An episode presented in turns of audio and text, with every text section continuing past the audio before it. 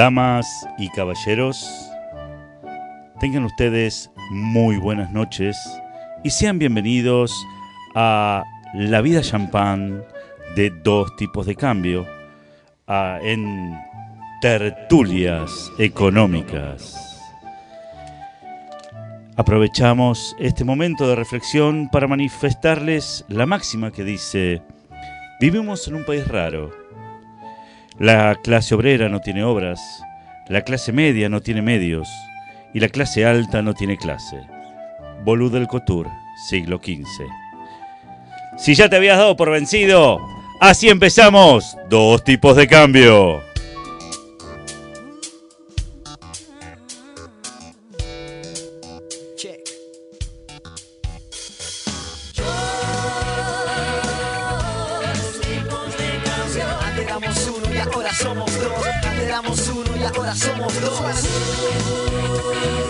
Bienvenidas, la verdad, no sé con qué pagarles, de verdad.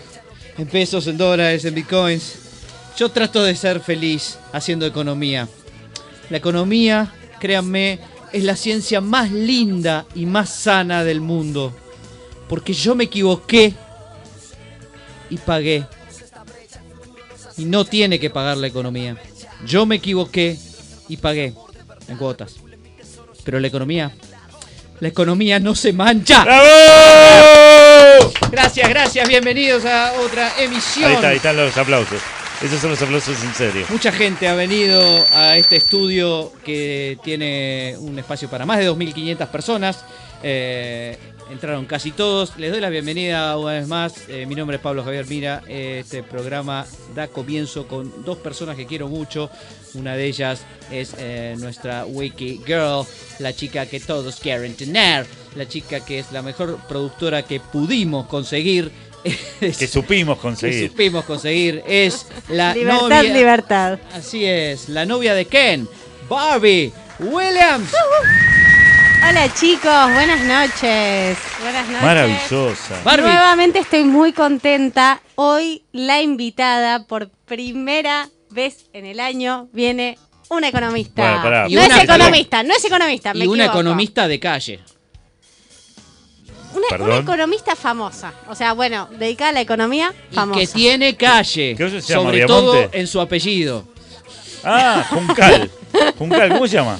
Bueno, ya lo vamos a decir. Ya lo diremos, ya lo diremos. No es el Le- profe Córdoba. Lo que les quiero decir, antes de que pases a presentar al otro, es que nos pueden mandar mensajes al 11 24 79 22 88. Y lo voy a repetir por si estuvieron desatentos.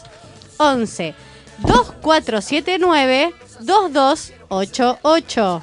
Llamen non, llamen non, que los estamos esperando acá con la Guardia Alta. Quiero presentarles ahora al eh, matemático, estadístico, amigo, eh, eh, flaner, hombre de mundo. El hombre que espera la segunda ola con una tabla de surf bajo el brazo, Gerardo.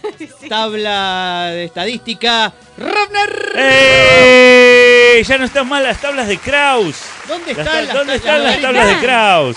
Bueno, ya no están mal. Ya la verdad que ahora con todas las nuevas aplicaciones de tablas pena, no está ¿no? mal. Pero hablando de segunda ola, el día de mañana ya a las 0 horas ya no podemos salir de 0 a 6. De 0 a 6. Con lo cual estuvimos haciendo Nunca todos en mi los- vida salí de 0 a Estuvimos 6. haciendo todos los cálculos y Hace años que no salgo de 0 a 6.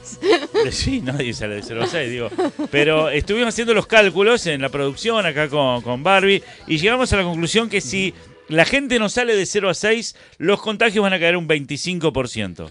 Excelente. Gracias, bueno. gracias. Y el Por PBI también. 25%, El PBI bueno, ya está, no importa. Ya lo que caiga el PBI es marginal. Sí, ya es hora de cerrar los boliches. Ya fueron las fiestas clándestinas. Basta de joda. Que vayan, que vayan los mayores de 80 que están vacunados, nada más. Señores, eh, hubo mucha actividad en Twitter esta semana. Terrible lo de Twitter. Tremendo. Bárbara Williams se los quiere contar. ¿Vos no querés hacer ningún descargo, Pablo? Yo no voy a hacer ningún descargo, te voy a escuchar atentamente y si tengo algo que decir lo voy a decir en Yo el quiero medio. saber si alguno, alguno de ustedes eh, tiene alguna anécdota con, con Mandel. Con Mandel. Yo no, no, no. Porque ninguna. Por ahí, falleció, perdón, porque Paul- falleció y Paul acá... Sandor, Paul Sandor eh, i- inexplicablemente no sabe quién es Robert Mandel, ¿no? No. Y hace muy bien. Nadie sabe quién es Robert Mandel. Robert Mundell o Mandel es un economista que ganó un Nobel alguna vez. ¿A qué le importa? Cualquier nabo de- con. no, cualquier gil ganan- gana un Nobel y que elaboró un, algo un- así como un modelo económico que se enseña en las universidades, que es el que modelo. nunca funcionan. Claro. Exacto. Pero, ¿cómo se llama el modelo? Quiero que el lo modelo digas. se llama Mandel Fleming y aparentemente Mandel eh, fue al Fleming, pero murió igual. Este, así que fue una, una tragedia la muerte de Mandel. eh, los, muchos economistas eh, lloraron, pero eh, lo más interesante fue que se generó una especie de efecto Diego Maradona, en donde luego de la muerte de este economista, que para los economistas es famoso, todo el mundo empezó a contar anécdotas, ¿no? De su vida con Robert Mandel. Barbie. Sí, como cuando el Papa salió Papa, que todos habían sido Todo- bautizados por Be- Bergoglio. bueno, esto acá, acá quiero agarrar unas que me parecieron muy graciosas. Walter Sosa Escudero A ver. eh, nos dijo que yo estuve con Mandel viendo a Sumo en la capilla. Después nos fuimos a la meseta a comer una fugaceta de Dorapa y de ahí rematamos con unos panchos en el pancho 46 antes de subirnos al 111. Qué grande. Bueno, y la cuestión es que que eh, acá Ma- Marcos Buscaglia le dice, no, sí, y Mandel también es que escribió, pero no llegó a publicarse. My friend Walter Sosa is a hero among the big data community, almost like my friend Redrado among central bankers. Y eh, uno que me encantó y me causó mucha gracia, y quiero decir que soy de San Lorenzo, Nicolás Gadano, que dice que cuenta esta realidad que en uno de los primeros viajes que hizo Mandel a, a- a la Argentina, a Buenos Aires, lo llevó a ver a San Lorenzo, al viejo gasómetro, quiso ir a la popular con la barra, saltando en cuero y agitando la, ca- la camiseta por sobre su cabeza. Cantó abrazando a- abrazado a la hinchada, que de la mano de Mandel Fleming todos la vuelta vamos a dar. bueno. Me hace acordar a 19 de diciembre del 71. Muy No, bueno, y es después hubo bueno. otra otra propuesta en, en dos tipos de cambio, pero eh, me parece importante que la digamos acá al Una aire. encuesta. No, no, un- en realidad es un trabajo porque nosotros queremos ser rentables algún día con esta radio, que es eh, mandar saludos desde este programa Ah, bueno, a, a precios de equilibrio. A precio de equilibrio. Más comisiones y más gastos. Ahí está, yo como Romina Malaspina. Vos viste que Romina Malaspina Manda cobra saludos. 50 dólares el saludo, te cobra. 50 dólares. Después está el flaco Schiavi también. Vimos a. ¿En serio? ¿Cuánto este, cobra el flaco Schiavi? El flaco creo que 20 dólares. Y no es lo mismo. No es lo un mismo. Schiavi que una Yo no quiero tener, no quiero saber nada con el flaco Schiavi. Bueno, pero ya saben, dos tipos de cambios. Si quieren, nos escriben. Les mandamos un saludo desde acá. Sí. El CBU, por favor, Barbie. Las tres palabras del CBU Sí. de dos tipos de cambio. Dame punto platita. Bueno, tiene dos. Ok. Son En tres dólares. palabras. el- No, No, a veces puede alias, ser menos. A veces puede ser menos. Bueno, ok. Ok. Barbie, eh, además hubo una encuesta de dos tipos de cambio. Eh, ¿Lo digo? Sí, por Decilo. favor. ¿Lo digo o no lo digo de quién era la, la economista más linda y el economista más lindo? ¿Esa es la encuesta, Barbie? Esa fue la encuesta. Esa fue la encuesta. Esa fue la machirula encuesta que hiciste Ah, vos, Pablo. claro, Mira. Claro, yo. Y me haces a mí, la community Ahora manager, publicarla en Twitter. Bueno, pero ¿qué contestó la gente? Porque por ahí la gente se. No, la gente eh, se manejó mucho en Pratt Guy. Eh, La Cusa estuvo, no ganó. Na- nadie dijo, me- Pablo, me- mira. me- Mechi de Alessandro. Yo, no, yo casi. Mechi de Alessandro. Sí, pero la verdad Perdón, es que pas- men- tuvo- men- pasó, hubo un problema. Hubo un problema. ¿Qué pasó? Hubo un- que depende del contexto. Eh, No, bueno, América. hubo una no oyente, me dio la impresión que era una no oyente que dijo que, eh, que atrasaba este tipo de encuestas. Y tiene razón. Yo la banco, yo la banco. No se puede preguntar si una persona es linda o fea. No, la belleza no, Pablo, no es eso. Lo que pasa que- es invisible. Era la encuesta que teníamos que hacer hace dos semanas y lo hicimos ahora. Por eso dijo que atrasaba. Ah, no era una cuestión ideológica. No, no tiene cuestión- nada que ver. Ok. Vos Bueno. siempre lo interpretás así. Bueno, le mandamos un beso a quien sea Malva, que haya hecho, la, la crítica, porque la verdad que tiene toda la razón del mundo. Nos rectificamos y todos los que han sido votados como lindos los consideraremos feos y viceversa. Ahí está. Y, y la próxima encuesta tiene que ser quién es el economista más feo, Más feo del planeta y, y Tierra. la economista más fea del planeta. Ahí está. Lo que sí Hagamos estuvimos eso. flojos es que no fue inclusivo, porque fue economista y economista. No fue economista. Bueno. Pe- perdón, Felisa Micheli no, no calificaba, nadie la votó. Mm, Ah, no. vos, Eh, eh, media mil. vos te Perdón. fantaseás con Felisa Media mil. Micheli. Alta mil. Vos te No, no, no, sé, no sé. miércoles. No la, no la tengo ahora, pero en su momento. eh, no, no, tampoco te. Con ese Eh, pelito carre. Sí, Sí le voy a decir- Era como eh, Araceli González en su momento. Sí les voy a decir que nuestra invitada, nuestra invitada del día de la fecha fue votada por más de uno. Bien. Es lo único que voy a decir de, de esta economista que ya lo dije, No es economista. tiene mucha calle. Ah, ¿quién? Pará, ¿de quién? ¿La que viene hoy? La que Pero viene no es economista. Casi. Bueno, está bien. Señores, eh, dos tipos de cambio quiero presentarles además al tuitero de la semana, antes del día de la fecha, Gerardo, o, o querés hacer el día de la fecha? No, no, vamos con el tuitero de la semana, el tuitero por de la semana, sí señor. Hoy les voy a presentar a Ethan Molik. Ustedes dirán, ¿quién es Ethan Molik? No tengo la menor idea. Se escribe E-T-H-A-N, Ethan, y Molik con doble L, Stan C-K. Molik, Stan Molik. Stan Molik.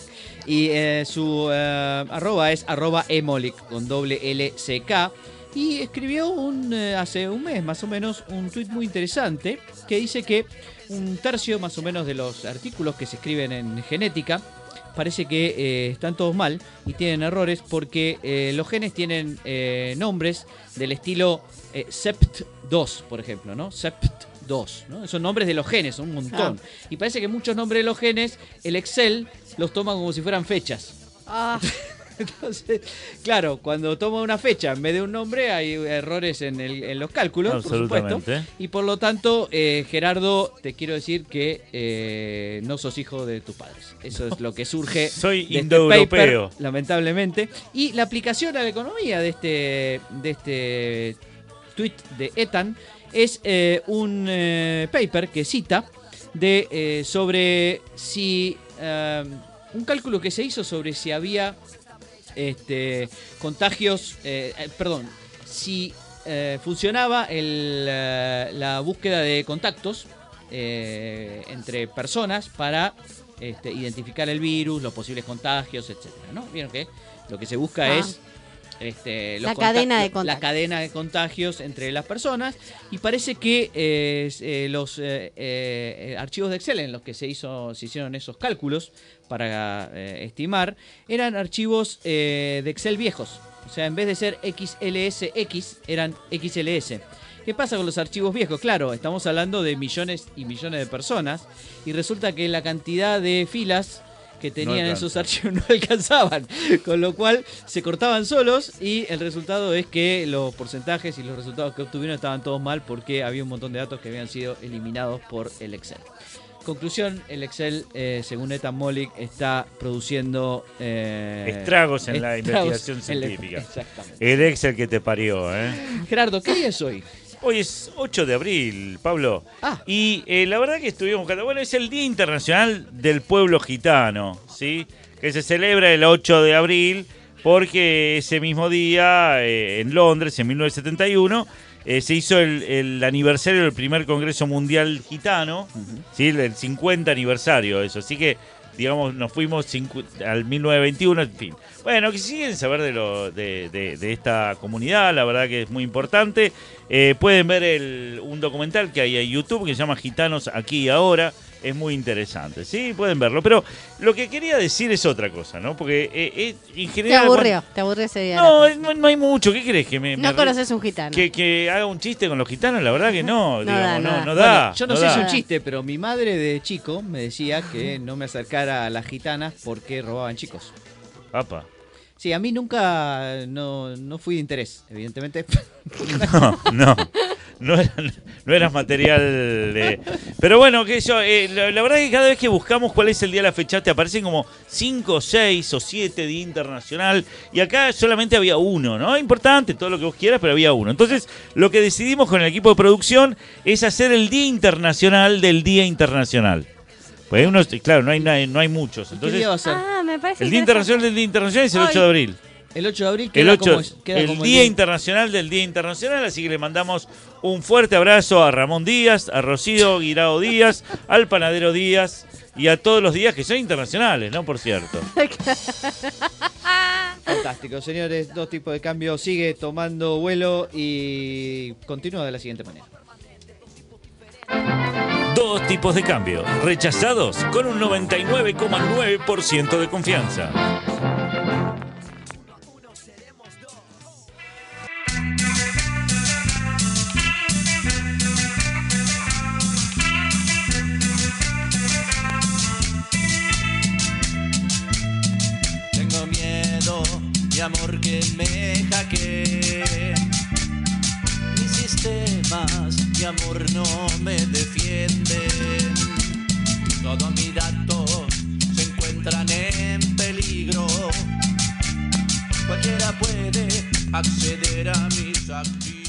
Auditores paranoicos! ¡Sí! Lo que vos siempre pediste, música regulada. Audítame que me gusta. Descontrol interno, haceme el test de penetración. Es precisamente el tema que estamos escuchando. Y el que se viene, el que se viene es Te reviso el coso. Extraordinario, Gerardo. eh, pero bueno, es momento de eh, ponernos Seriedad. serios. Sí, sí, un poco de seriedad. eh, momento de tu sección, Gerardo. Hoy nos vas a hablar de, De microeconomía te voy a hablar. de microeconomía. Microeconomía. porque estoy- tengo un poco de hambre hoy. Exactamente, un poco vamos a hablar de lo que son las galletas. Sí, ¿Galletas? porque, la- claro, las galletas, porque No vos viste cómo está todo esto, y cómo está toda la situación, ¿no? Es una galleta, entonces dijimos, bueno, ya que vamos a hablar de economía, hablemos de la galleta. ¿Sí? De historia de la galleta. Historia de galleta. Historia de la galleta, ¿qué tal? O de la galletita, como se. Como O de las masitas, dicen en el interior. Bueno, tiene que ver, por supuesto, tiene que ver. A ver, el origen de las galletas, o de las galletitas si quieren, está muy relacionado, obviamente, con la historia de qué producto. A ver, De la torta. no. Ay, Y de, no sé, la harina, qué sé yo. No, porque había ya- azúcar. Del azúcar, muy bien, del azúcar. Imprescindible para darle esta denominación a, la, a esta pasta, ¿no? Que es horneada, que se hace harina, manteca y azúcar, o de harina de trigo, huevo y azúcar, ¿no? Pero siempre está el azúcar, ¿no? Una vez horneadas, las, ga- las galletitas poseen una, una gran duración, ¿no? No se te pudren. Por ahí las chocolinas sí, pero bueno, eso vino no, si después. las dejas abiertas. Bueno, ¿cuál fue la primera mención de la historia sobre las galletitas? A ver. Yo digo galletitas porque me parece que el Galletita. artículo donde investigué yo todo esto es gallego y habla de galletas. No me gusta la galleta. La galleta es la galleta marinera, ¿entendés? Porque tiene mucho que ver, ojo, que esto era, como eran muy duraderas, las pedían para los viajes náuticos precisamente. ¿Sí? Bueno, lo cierto es que la primera mención de la historia sobre las galletitas proceden del imperio persa. Mira vos. No de las cosas de. Instagram o TikTok Mira. de las chicas que hacen eh, galletitas, que son riquísimas por otra parte. Bueno, parece que los soldados de Darío, Darío el Grande, el persa, ¿no? El rey de Persia, este, descubren el azúcar a orillas del río Indo. Acá, al lado del Bermejo, ¿viste? Entre el Bermejo y el Pilcomayo. Bueno, este, durante una de sus expediciones de conquista, eh, y hablan de una planta que produce miel sin la ayuda de las abejas. Es maravilloso esto, porque el tipo dicen, ya que hay algo que es como la miel, pero que no es producida por abejas. Increíble, ¿no? Increíble. Bueno, si pon- pones a sacar, si no pones onda, la verdad que vamos todo mal. Bueno, esto es más o menos hacia, Porque está hacia siempre a dieta, Pablo. Esto no siglo interesa. V antes de Cristo. Sí, me da envidia. Bueno, este, bueno, lo cierto es que los persas aprendieron a evaporar el jugo de la caña de azúcar y los chinos serían lo mismo eh, más tarde, allá en el siglo II antes de Cristo. Y en las cortes de China y de Persia, obviamente, se consumían muchísimo estos pasteles y estas galletas de célebre calidad, dice acá. No sé qué célebre calidad, nadie las probó. Digo, che, la verdad que es famosísima. Andá al siglo II antes de Cristo a comer, te lo recomiendo, ¿eh? son célebres. Bien, los griegos que no conocían el azúcar, por supuesto, porque no sé por qué, la verdad, porque No le pasó el secreto. qué sé yo, un pueblo que nos dio la geometría tan avanzada, la verdad podrían haber hecho algo más simple como el azúcar. No es tan complicado. Pero lo cierto es que Grecia está eh, en una cosa muy- en una zona muy rocosa. Es muy difícil que, que crezcan ahí la- las cañas de azúcar, suponete, ¿no? Este, bueno, y en los viajes llevaban pan ácimo. Que es panásimo. Suena mal, ¿eh? Suena feo, suena ¿no? fea. Bueno, esto es una simple masa cocida de harina de cereal, andás a ver qué cereal, y agua, ¿no? Que era habitual en los morrales de la antigüedad, ¿viste? Cuando... Para enfermo, comida de No, pero pará, pará, pará. En el Señor de los Anillos, cuando viajan, eh, ahí siempre llevan esto, el panásimo, ¿no? Que se lo morfan ahí. Lo llevas ahí en el, en, ¿cómo se llama? En, en el Baggins.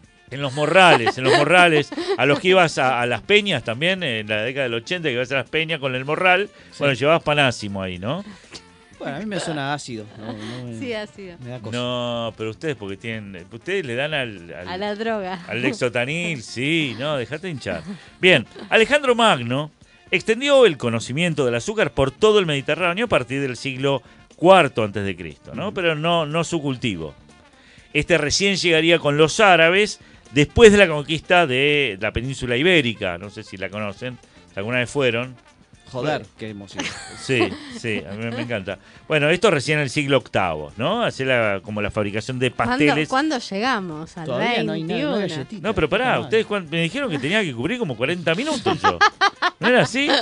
Bueno, a ver, hay tres Es tipos. el avance año por año. por Hay tres tipos, hay tres tipos de galletas básicas, ¿no? Las galletas que se usan, que usan una masa dura o semidura con la que fabrican las variedades tradicionales, ¿viste? Las melva. Las variedades. eh, sí, las variedades, precisamente, muy bien. Este, después tenés las que se usan para masa blanda para fabricar masitas, por ejemplo, o bizcocho. Bien. Esas son las segundas y las otras son las galletas que se usan eh, que usan una masa líquida, ¿no? Que son para fabricar los barquillos.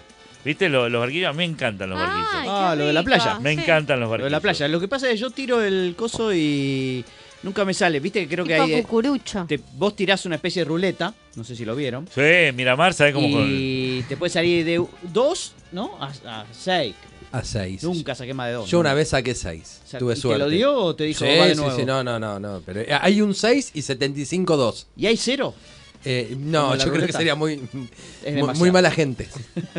No, te lo tienen que dar, es, muy malo. Aparte, que, que te toque justo el máximo y diga, no, pibe. Es como el, ca- el casino para niños, es eso. Para mí Claro. es como le vas a la Mira, rula. mucha emoción, mucha emoción. Este, bueno, no sé, yo ahora viene el siglo 3 antes de Cristo, el 2, el 1, así. Bueno, no, no, a ver. Este, bueno, durante los Estamos siglos el 8 Tengo recién. hambre. 17 y Gerardo. 18. Bueno, todo el azúcar que se consumía en Europa, obviamente, Sí. ¿de dónde venía? Siglo XVII y XVIII. Eh, ¿de dónde va a venir? ¿De dónde viene? ¿Qué sé yo? De, De América. Ah. obviamente, Ah. de América. Hombre. Venía de acá. Eh, obviamente seguía siendo un bien escaso. Y aunque durante las festividades se fabricaban galletitas en casa, y qué sé yo, siempre fue un, eh, un producto solo para las élites. O sea que el kilo de galletita en esa época valía más que un auto hoy, por decir.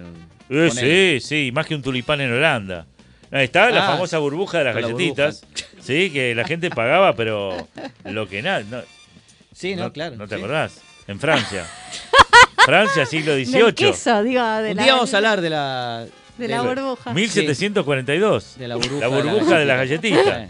Bueno, a ver, alguna, alguna, a ver, por ejemplo, alguna de, para hacerlo rápido, porque Sí, sí. Me, me faltan varios siglos, ¿no? Uy, Hasta llegar a. Dale. Este, porque después les puedo decir, por ejemplo, quién inventó las crackers. Crackers. Eso, que- porque en eso, realidad- queremos actualidad, Gerardo. En 1801 fue este, Josh- Joshua, Joshua Bent inventa las crackers, ¿no? Pues son galletas hechas de harina y agua que pueden aguantar largos viajes por mar y se llaman así por el sonido, ¿viste? Que producen el crack. A mí me encanta eso, ¿viste? Por ejemplo, un portazo se dice slam. Obvio, ¿cómo vas a llamar un portazo? Claro. En inglés hay muchas palabras que son la cacofonía del. ¿No? Sí, Eh, me gusta eso, a mí Sí. me gusta. Sí, sí. Porque, por ejemplo, Como tos, eh, tos es. cough, cough, cough, cough. Claro, cough. Así. Bien, por ejemplo, ¿quién inventó, o sea, historia de la galleta de la fortuna? Vamos, vamos a ver la historia de la galleta de la los fortuna. Sí, obviamente los chinos. Gané. Pero, ¿saben por qué? ¿Cómo lo hacían? Dice la leyenda, esto es una leyenda. Ustedes pueden creerme o... Bueno, no, no, hasta ahora no bueno, tenemos nada creer, de lo que sí. dijiste. Bueno, parece que eh, fueron inventadas en los siglos XII y XIII por los chinos que defendían el imperio contra el ataque de los mongoles. Entonces, claro, como a los mongoles parece que las galletitas no les gustaban porque eran gente mala. ¿Viste? Cuando sos malos, sos malos, ni las galletitas te gustan. Entonces, para quizás enviarse... tenían tanta dulzura dentro. Que no Claro, necesitaban no, por más. Qué supuesto. lindo momento. Sí, mongol. Bien, este, lo cierto es que para enviarse mensajes, los chinos metían el mensaje dentro de la galletita, sabiendo que los mongoles no se le iban a comer jamás. Ah, como en Ah, los qué buena restaurantes. Como en los, perdón, los cafés que te dan el café y te dan una Sí, pero no es que te están dando claro. un mensaje con secreto. un mensaje y pero No. te puede resolver la vida, te dice el horóscopo, ¿no? Te dice No, usted- ese, ese no. es el Si quieres ser sobrecito de feliz, azúcar. Esa es otra cosa. Esa es Claro. otra No, cosa. pero vienen los mensajitos adentro de la galletita, acá Paul sabe. La semana pasada yo fui y compramos una galleta. Igual no te dice nada, digamos, es como el del chicle bazooka, el horóscopo Sé de feliz, bazooka. claro. No, pará, pará, pará, es serio. cuatro- No te permito. Perdón, perdón. Te tira cuatro números De porque se manera. puso, se puso medio timba. La galleta de la fortuna te tira cuatro números de la suerte para que le juegues. ¿Cuatro? Cuatro números. Tenés claro, Con como- cuánto más hacíamos el kini. Claro, sí, sí. Tenía y Kini. eh, los dos últimos ¿Eh? Los elegís vos. Sale o sale. Eh, bueno, salvando la leyenda, bueno, lo cierto es que la galletita de la fortuna la fabrica por primera vez en Estados Unidos el, paisa- el paisajista japonés. Mirá vos, se la afanaron a los chinos. Los japoneses, no solamente, no contentos con invadirlos, Todos encima afanan. le afanan la- la- las galletitas. Mira, este, Makota Magiwara, Hagiwara. Bueno, lo, en, allá por, Lo a principios del siglo. XX, ¿no? 1901, por ahí. Este, pero les puedo decir, por ejemplo, quién inventó las galletas María.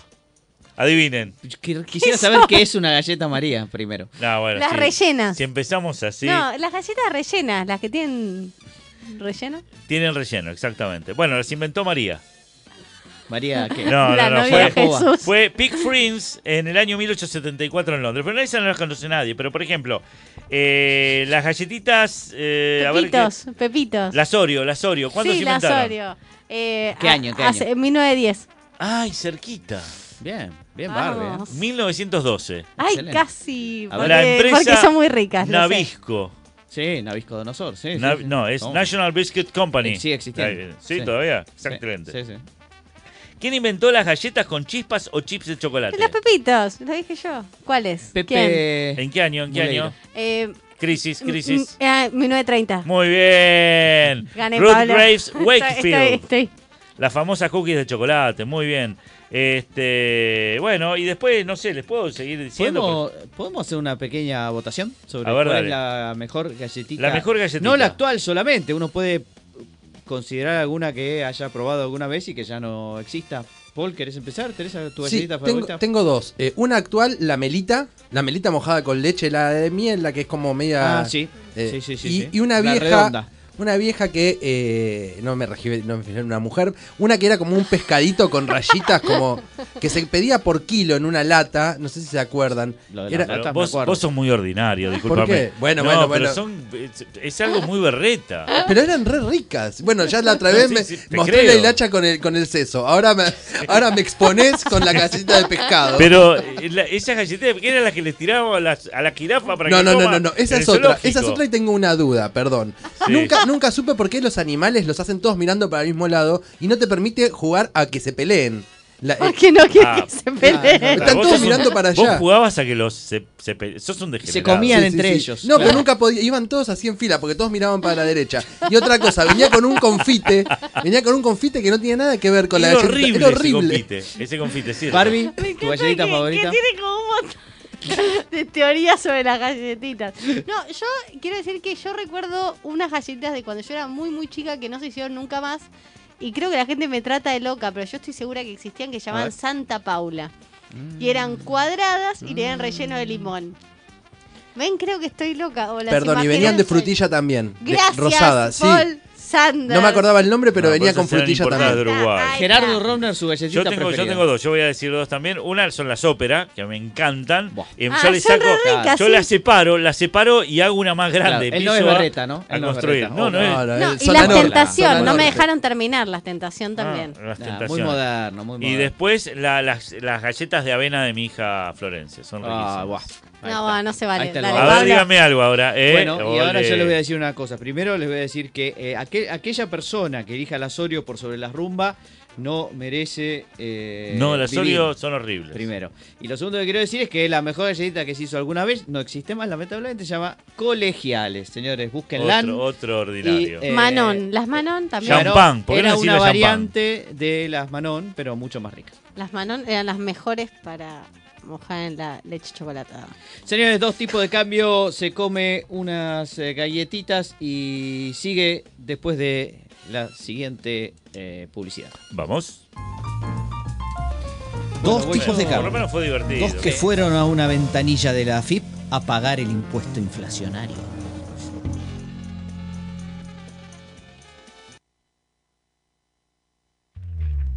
entretenida de la araña de tu modelo abismal. Datos superfluos en un archivo sin memoria. ¿Qué tendencia invisible vas a hallar en tus sedazos? ¿Qué correlación espuria aparece? Estamos escuchando Los Incejados, melódica en promedio, en su tema Leptocúrtico por tu amor. Eh, esta banda tiene otros temas como Corazón desestacionalizado, Tendencias, Me dejaste homocedástico y terminemos esta correlación. Pablo. Gracias, Gerardo Robner. Eh, qué temazo este. Me enamoro cuando escucho realmente. Y es muy espi- espinetiano. Es eh, muy espinetiano, sí, sí, sí, sí, me encanta. Eh, y tengo, tengo una sección un poco especial en este caso. Em, tiene algún contacto con la economía, pero me resultó tan interesante en general la anécdota que prefiero contarla y después, en todo caso, forzaremos la conexión con la economía. Eh, quiero contarles la historia de eh, Yufe y Store. Yufe y Store. En 1933 nacieron estas dos eh, personas en Puerto España, que es la capital de Trinidad y Tobago. Y eh, estos dos niños eran eh, gemelos y eran hijos de un padre judío rumano y una madre católica alemana. La pareja parece que mm, no se sabe si se casaron o no, pero la relación parece que se deterioró muy rápidamente y casi inmediatamente después de que estos gemelos nacieran, fueron eh, separados. La madre de las gemelas regresó a su Alemania natal con Stor, recuerdan, Stor era uno, mientras que el otro hijo, Yufe, sí, uno, uno y uno, ¿no? Se- ¿no? Permaneció ahí Juego de en gemelas. Trinidad, que en esa época Trinidad y Tobago, en esa época se llamaba Trinidad, era eh, una colonia británica. Todavía no había conocido a Tobago, Trinidad. Exactamente, era soltero. Eh, ¿Qué pasó con Storr, que se fue a Alemania? Bueno, estamos hablando del año 1933, ¿no? Ya saben que es el ascenso de Hitler al poder. Y eh, Storr se convirtió, por supuesto, en súbdito del Reich alemán y en miembro eh, activo y entusiasta de las juventudes hitlerianas. Eh, al mismo tiempo, el eh, niño Yufe volvió, eh, se hizo, volvió, se fue a Israel, porque recordamos que el padre era judío, y eh, se alistó en la milicia israelí, que todos sabemos que hay que hacer el- un servicio militar, etcétera, y que ahí la cuestión, digamos, este, Pero eso después del no 45. existía Israel, por supuesto. bueno, pero- Después del pero- 45. Sí, claro. exactamente, eso fue después.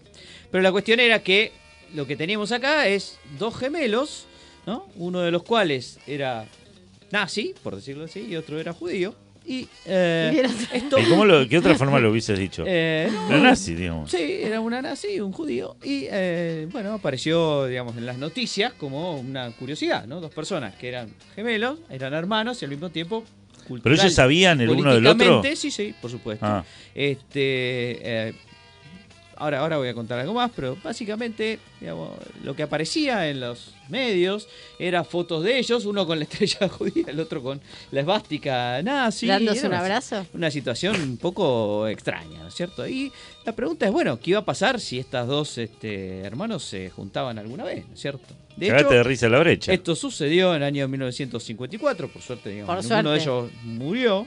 Eh, y eh, Yufe parece que visitó a Storr, que era el que estaba en Alemania. Fue a Alemania, visitó a la madre también, que fue una situación Medio sumamente incómoda. incómoda. Sí, exactamente. La madre también Ellos se veían, claro, como enemigos y consideraban que ellos no, no- no iban a cambiar de idea, se miraban con recelo. Y bueno, duró seis días, el, el- el- La guerra todo de los muy seis frío, una especie de guerra de los seis días, claro. Y se despidieron con un apretón de manos así prepandémico. Este, y Ambos por, estaban y indignadísimos. por 25 años no, No se, se vieron vieron más. nunca más. ¿Cuándo se volvieron a ver los hermanos? En el año 1979, un, eh, unos científicos de Minnesota eh, hicieron un trabajo y juntaron a eh, los gemelos. Story. Y les preguntaron si querían participar de un experimento.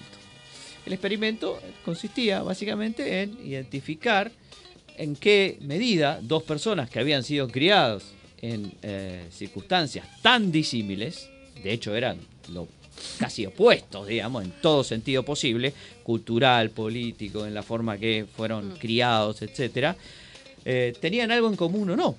Después de todo eran gemelos. Y entonces eso permitía identificar en qué medida había eh, algún rol para la genética en estos gemelos que con- conservan los mismos genes ambos y qué rol había para la cultura, el, digamos, el- la crianza por parte de los padres, etc. Así que bueno, ellos aceptaron participar del experimento y eh, En algo estaban les de pareció- acuerdo. Claro, encima era de Estados Unidos, que era digamos un territorio que consideraron ambos que era más o menos neutral entre comillas. Ponele. Bueno, ponele, pero ya en 1979 Está bien, no importa. ya estábamos más, más tranquilos. Y estos dos personas, estos dos este, gemelos se encontraron en el aeropuerto. Se reconocieron de se, inmediato. Se reconocieron de inmediato.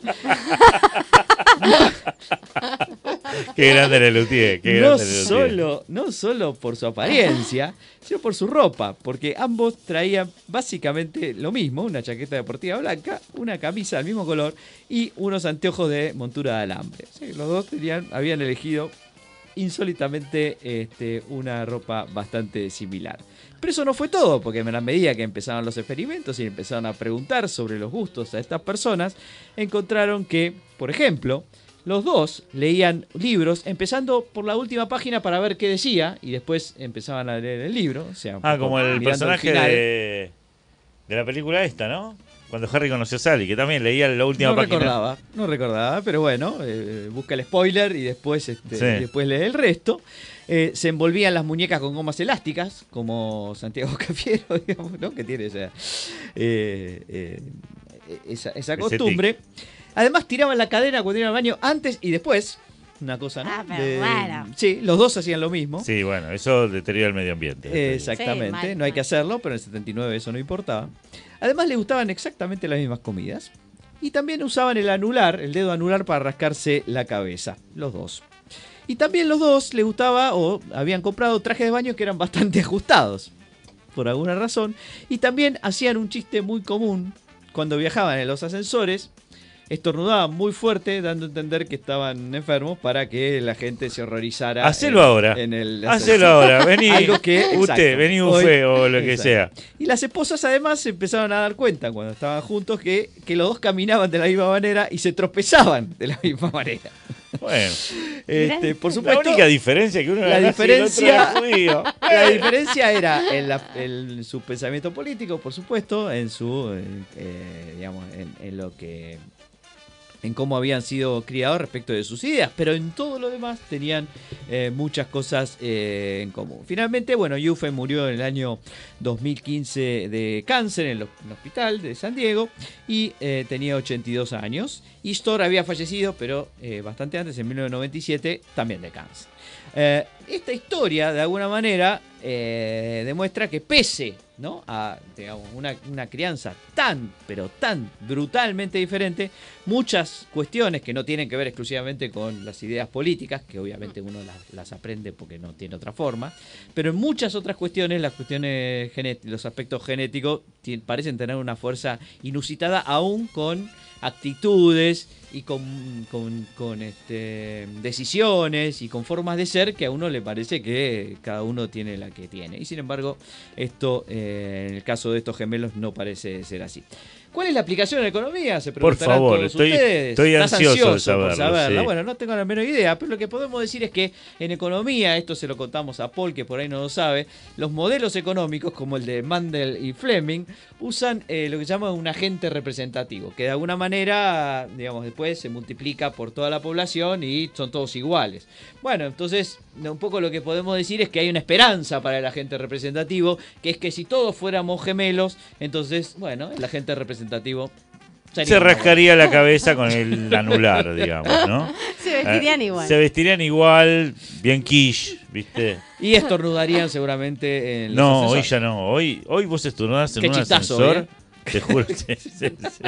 Qué ma- joda bárbara. te matan ahí, ¿viste? No, no- no esperan al virus. Este, terrible. Bueno, este, fue- este fue Pablo con su Columna. con su columna de los gemelos que nada tienen que ver con la economía.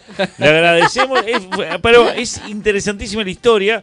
Habría que hablar de otros gemelos, ¿no? Por ejemplo, uno chino y uno japonés. Total son iguales, así que es fácil encontrarlos. Este, Y es momento de, bueno, de velar eh, que vamos a tener a nuestra invitada ya mismo, eh, después del separador, así que nos Vamos, un vemos. corte. Dale. Dos tipos de cambio, pagados para hacer altruismo. How much is inflation in Argentina at this moment?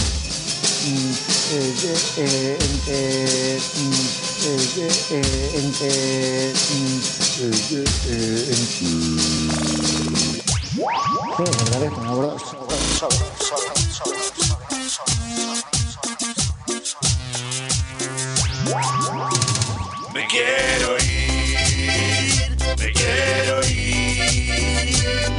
No me hables de inflación, me quiero ir. Me quiero ir, me quiero ir.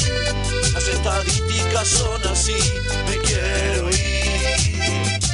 Apágame esta entrevista. La vista, me quiero ir. Me quiero ir, me quiero ir. Es un tema muy complejo, me quiero ir. Me quiero ir, me quiero ir. ¿Quién carajo es esta griega?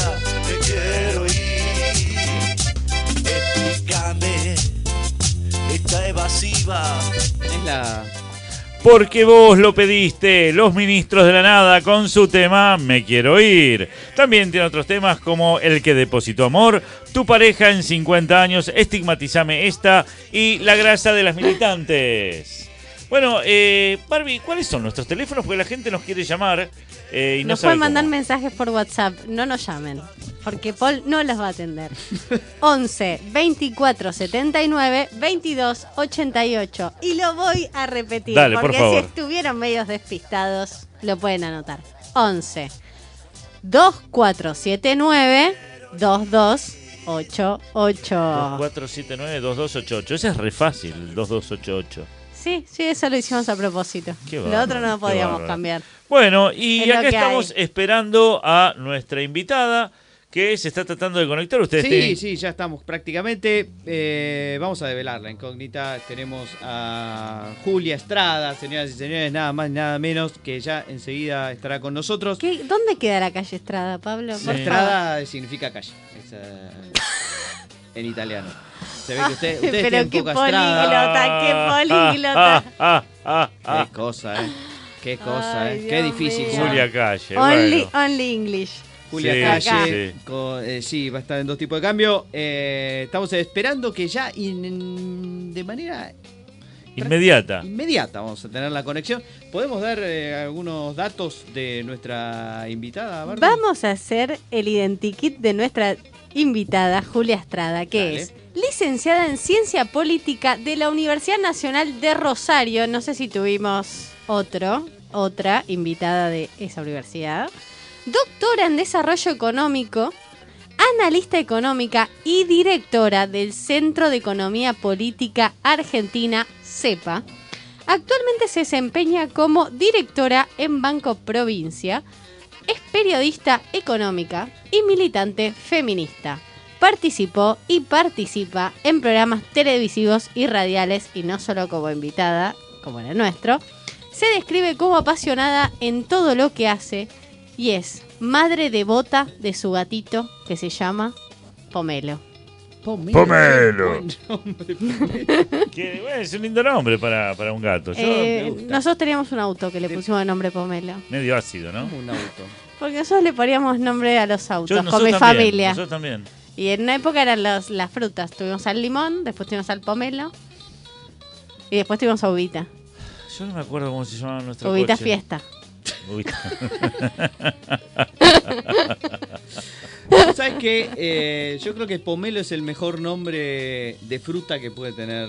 Bueno, Una en fruta. este caso, un auto, pero también un animal. ¿Un animal? Sí, sí, sí. ¿Qué fruta, qué nombre de fruta hay mejor para un gato, por ejemplo? Sandía. Para una. Sandía. Sandy le decís. Sandy, claro. O, o Como guinda, la de Gris. guindi, guindi. No se dice Eh, más. Guindira Guinda. Gandhi. Bueno, bueno, basta, basta porque está Julia Estrada con todos nosotros. Julia, ¿me estás escuchando? ¿Me estás viendo? ¿Cómo? ¿Estás Hola, ahí? hola, hola. ¿Cómo andan? Bienvenida, bienvenida a Dos Tipos de Cambio. Gerardo Robner, Bárbara. Williams. Hola, Julia. bueno, ¿Cómo andan? muy bien, muy contentos de tenerte en el programa. Eh, bueno, recién hicimos un eh, repaso de tu currículum vitae, ni más ni menos. Este, no, No sos economista. Y, pero claro, nos llevamos una pequeña decepción. Sí, Esa es la verdad. sí. Esa es la, verdad, que acá hay... Este, ¿cómo, qué, qué- ¿Cómo tratás a ¿Cómo la te gente? sentís no siendo Claro, economista? es. ¿Cómo, cómo no escuché? ¿Cuál ¿Cómo es te sentís no siendo economista? Una sensación No, soy hermosa. politóloga. Bueno, por eso. ¿Cómo te sentís eh, al no ser economista? Algo En que este es- mundo tan hostil lleno de economistas. Me, me siento mucho mejor preparada, con todo el amor del mundo. Bueno, ¿vos crees que.? Porque digamos. digo en broma. Bueno, pero. Eh, No, bueno, hice todo un trabajo para reemplazar mi, mi no carrera de grado con conocimientos económicos y la verdad es que sí. Me, me encantó porque pude elegir una formación no ortodoxa ¿Y qué, fue, posteriormente a mi carrera de grado. ¿Y qué fue más difícil para vos? ¿Fue, eh, digamos, pasarte, digamos, de las ciencias políticas a la economía o eh, lidiar con, bueno, los problemas que ya sabemos que... Que trae las un gato. dificultades- Bueno, Ah. también, y Ah. las dificultades de que a veces atraviesan las mujeres en una profesión tan difícil, ¿no? Las dos cosas. La verdad es que lo primero fue menos difícil que lo segundo. Lo primero, eh, en realidad yo había empezado a estudiar economía en Rosario, en la UNR. Eh, hice un año y realmente no, no pude soportar el lineamiento ideológico, no lo pude soportar. No sé si Rosario no es más estricta en términos ortodoxos que la UBA. La verdad es que abandoné y me fui a ciencia política y dije yo igual voy a estudiar economía, pero voy a estudiar economía con mi base de formación que yo elegí. E hice una ciencia política también muy heterodoxa, con mucha lectura de economía. Y luego me vine a Buenos Aires y eh, desembarco por Flaxo y después fue el doctorado en la UNCI ahí con Fernando Porta, que fue uno de mis directores. Eduardo Basualdo y Fernando Porta, mis dos grandes Referentes. formadores en Ok. el mundo de la economía, claro. Muy heterodoxos ambos dos. Sí. Eh, y, y me, y me decidí a estudiar igual, digo, de otra, de otra manera, no en la licenciatura, sino en el, en el posgrado, en los dos posgrados. Y creo que logré algo que, con lo cual estoy muy satisfecha. En el medio hice dos años de la maestría de finanzas de, de la UBA. Creo que la cuestión financiera, además, por cierto, tiene un, ah, tiene un agujero muy grande. no solo en la formación, te diría, heterodoxa, sino además en, en la propia formación liberal. Creo que hay una cosa muy de modelo, pero después cuando vas a mirar el mercado en. Argentina o de bonos, acciones o las cotizaciones en bolsa, te cuesta un montón, sea de la tradición. Con lo cual fui reemplazando la formación por, por otras vías. Muy bien. Eh, eh, yo te estoy escuchando eh, en tu discurso, creo que dijiste cinco o seis veces o la palabra ortodoxia o la palabra heterodoxia. ¿No crees que tenés un cierto drama con eso? Re. ¿no? enamorada. O sea, si te enamoras de un tipo que es ortodoxo, Uh, qué buena. eh, desde lo económico, todo ¿no? mal. ¿Todo mal? No, pero eso es discriminante. Eh, bueno. Bueno, eh, bueno. es como, miren como lo de las cruces. Voy a poner cruces ortodoxos.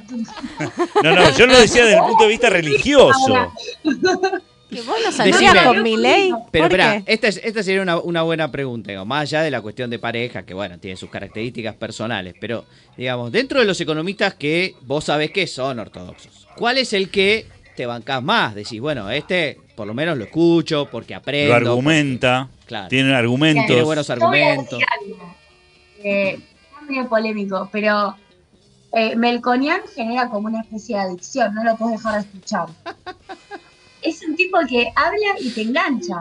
Lo digo Es como una droga, virtud. es droga, Melco es droga. Pienso muy distinto a él. Y de hecho, cada vez que lo escucho, trato de setearme y digo, este fue el que autorizó eh, la Claro, la, la, la estatización de la deuda en 1984, ¿viste? Trato de recordar, Caballo, el Banco Central, Melconian, fue Mm. este tipo, este mismo, que ahora me está gustando todo lo que dice. Así que, bien. bueno, ahí tenemos un claro ejemplo. Muy bien. Barbie. Y para salir un poco de la academia, ¿qué haces en tus tiempos libres si te sobran, no? Si, si los tenés. Bueno, eh, juego con mi gato, está por acá, Pomelo. me Pomelo, gran nombre. Pomelo. Pomelo, estuvimos hablando Sí, de sí. Pomelo. Hermoso. Pomelo, el ídolo del rock, Soto. Eh, no, leo mucho, me gusta leer mucho. A ver, yo no soy periodista, pero me gusta el análisis de la coyuntura en términos más eh, conceptuales, digo, la coyuntura como una mirada temporal específica. Sí. Me gusta y creo que a veces estamos muy sesgados, los que venimos de mirar siempre números de economía, por una mirada súper determinista, entonces trato de, de leer mucho.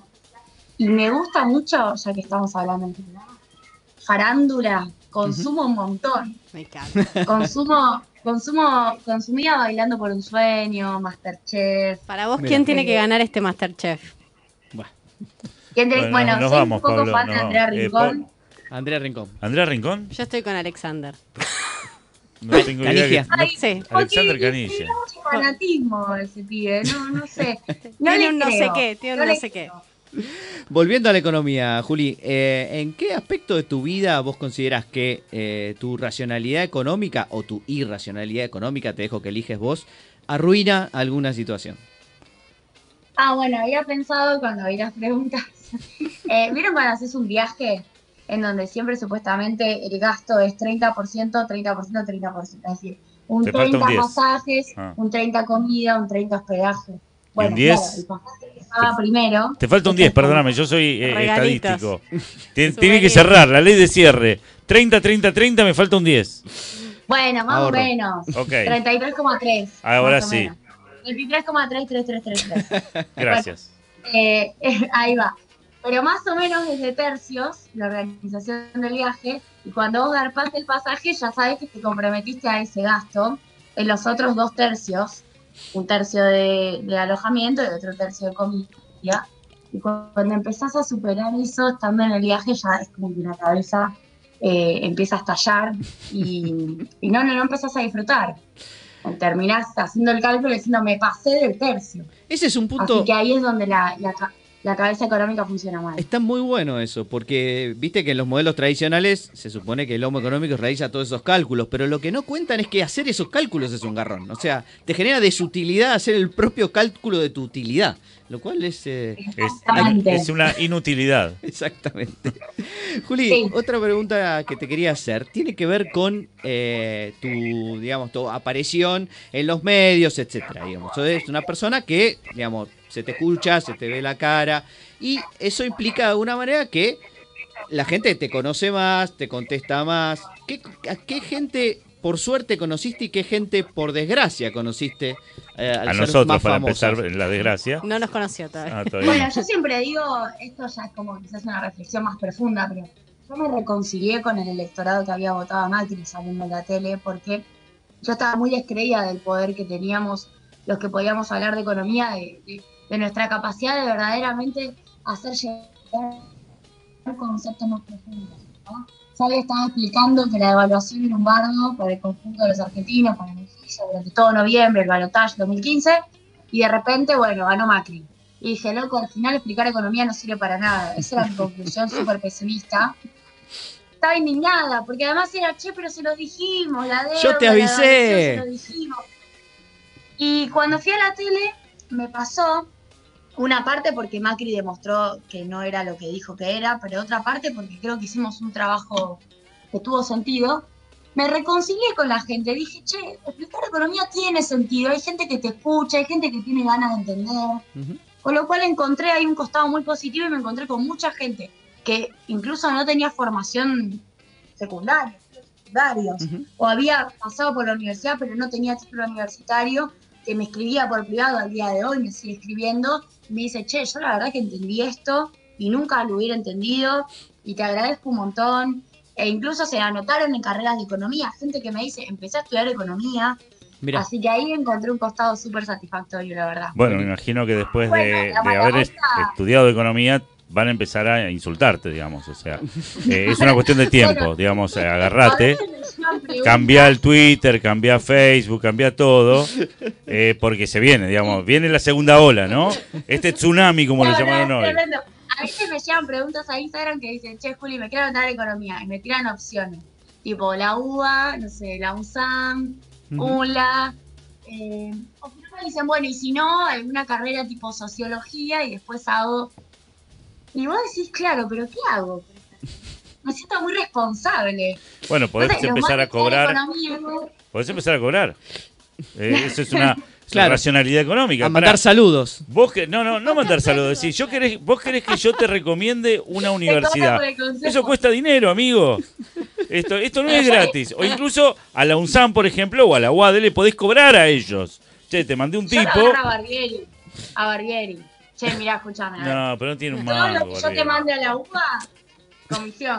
No, pero vos no haces negocio. Veo Está que no, no sabes hacer negocio. No, me Está cuesta. muy bien, me está cuesta. muy bien. Pero sí. Juli, para No, ir- y lo malo, Sí. lo malo siempre fue el machismo. Siempre. Pero además, algo, bueno, acá hay una compañera que no, no la estoy viendo, ah, porque tengo que poner la pantalla para todo eso. No, lo que pasa no, es que, es que está- No. estamos está del otro lado de la todo. computadora. No Me tenés ves que solo, poner, nosotros tenemos que poner la pantalla al revés. Que Ah. vos lo hagas no, no tiene sentido. Ahí te voy a mostrar a Gerardo. No, Ahí. pero es que se está escuchando mal, Pablo. ¿eh? Ahora se perdón. escucha mal, perdón. ahora se escucha mal. Espera que. Ahora. No hagas lío. Eh, Ahora no, no reconocer que ahí había claramente una, una, Una fémina. un hecho a partir del cual discriminar. O sea, Claro. el hecho de ser mujer. Uno al principio niega eso. O sea, quizás ustedes varones creen que nosotras venimos todas seteadas con que bueno, machismo, patriarcado. No, ni en pedo. Una intenta, qué sé yo, desenvolverse con normalidad Ujú. En un mundo de iguales. Quizás muy ingenuo mi pensamiento. Eh, y la verdad es que eso no pasa. Y te empezás a chocar con obstáculos y obstáculos y te das contra la pared y te encontrás que bueno, que no te convoca tanto como a un varón, o si vos la haces bien, no te reconocen tanto como a un varón, o no te dan el mismo tiempo, no te dan el mismo lugar. Eh, así que sí, eso fue lo único malo, pero creo que la, que la cuarta ola feminista nos ayudó a que esos problemas sean mucho más colectivos y no tan individuales. Excelente, Juli. Bueno, te queríamos agradecer, de verdad, que hayas estado en el programa. Para nosotros es un placer tenerte acá. Este, Gerardo, Barbie, Pablo, te mandamos un beso enorme. Y bueno, a seguir eh, trabajando y luchando por tus ideales. Vamos, por la nueva ortodoxia. Muchas gracias. Gracias. Julia. Un beso grande. tres. Gracias, chao, chao. Dos tipos de cambio y Julia Estrada, un economista con calle, podríamos decir. Les expliqué ocho veces el chiste, Ya ¿no? está, sí, ya lo Con hiciste. pomelos. Bien. Ya, otra Que le gustan vez. las verdulerías. Otra vez el chiste. Un separador y nos vamos. Dale. Dos tipos de cambio. Un denominador que crece sin parar.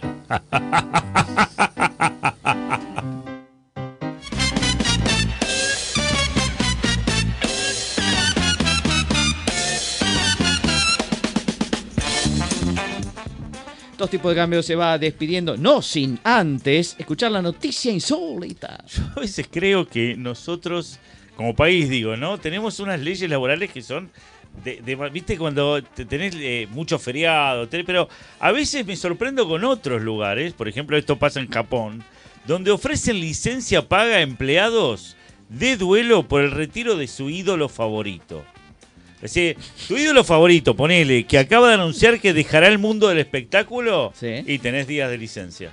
Es espectacular. Si se te casa- No, debería ser tipo si se te va el de, el de Tengo- Masterchef que vos querías. Claro, que vos querías, pero en serio pasa. Es, es una empresa, Iroro, una empresa de publicidad en la ciudad de Tokio, ¿no? Que este, hay una cláusula en la política de la compañía sobre tomarse un tiempo libre, porque la gente se siente mal, ¿viste? Cuando se casa tu ídolo favorito, ah, quedás destruido. Eh, Necesitas. Tengo 365 ídolos. Sí, está fantástico. Mira, si tu ídolo va a realizar un concierto o evento en vivo, Sí. podés tomarte el día libre Y te o irte el temprano. evento. Sí, por supuesto. Es. No, no, Ah, Por eso están no, como están. Pero por eso hace 30 años que no crecen. Siguen iguales.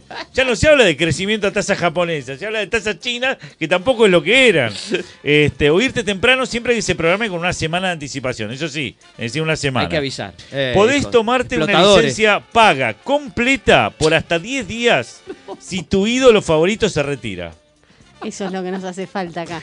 Podés, Gerardo. pará, pará, escuchá esta, pará, pará. Pero podés tomarte hasta tres días si es tu segundo ídolo favorito.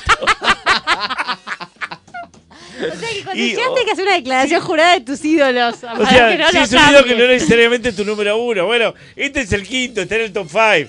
Dame un par de días, por lo menos. Imagínate si pusiste a Mirta mal. porque era vieja creyendo que, que, ibas a, que ibas a tomarte el día y nunca Como pasó. eh, creador de dos tipos de cambio, quiero decir que los licencio el día que Paul Sandor eh, Se deje, retire. si se retire de la radio. Por ahora, solo le quiero decir muchas gracias, Paul.